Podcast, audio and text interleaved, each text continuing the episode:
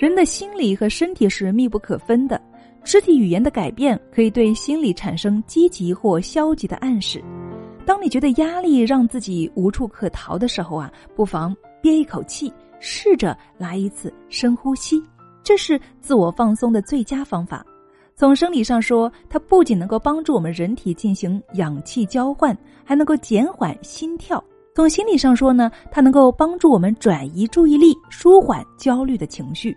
当我们开始紧张或者是消极无助的时候，都可以借助深呼吸的方式来放松自己，让我们自己平静下来，闭上眼睛，停止思考，将注意力集中在身体上。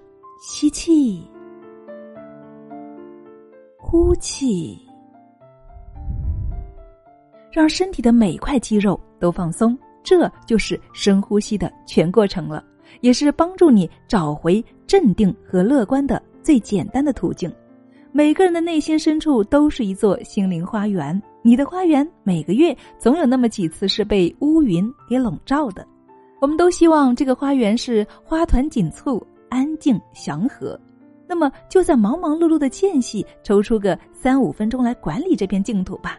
每天在繁忙之余，抽出三五分钟，用深呼吸找回心灵的宁静，用简单的几个暗示来疏解紧张和紧绷，让这股神奇的力量重新帮你找回平和的心境和乐观的心态吧。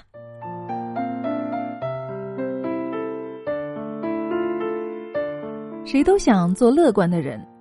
法国思想学家、文学家罗曼·罗兰曾说过：“一个人如果能够经常保持孩子一般纯洁的心灵，用乐观的心情去做事情，用善良的心肠去待人，光明坦荡，他的人生啊，一定比别人快乐的多。”人的精神状态啊，是对自身行为价值的最直接体现。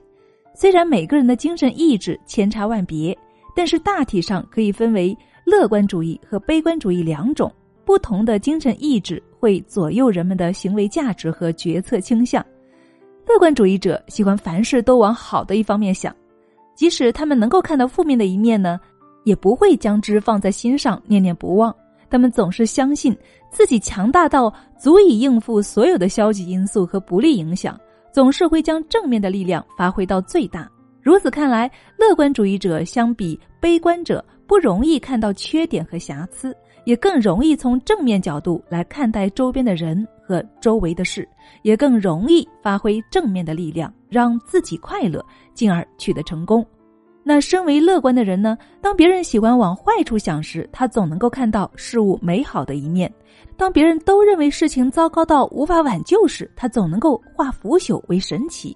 身为乐观的人，大家都愿意同他亲近，因为和他在一起没有压力和烦恼。谁不愿意乐得轻松，反倒希望与哀怨相伴呢？身为乐观的人，他的积极热情总是很容易打动老板和同事。相对而言呢，他的职场生活也总是会一帆风顺的。乐观主义者就像一股清新的风，足以吹散生活的烦恼和苦闷，足以带来全新的空气和清爽。谁不想做个乐观主义者呢？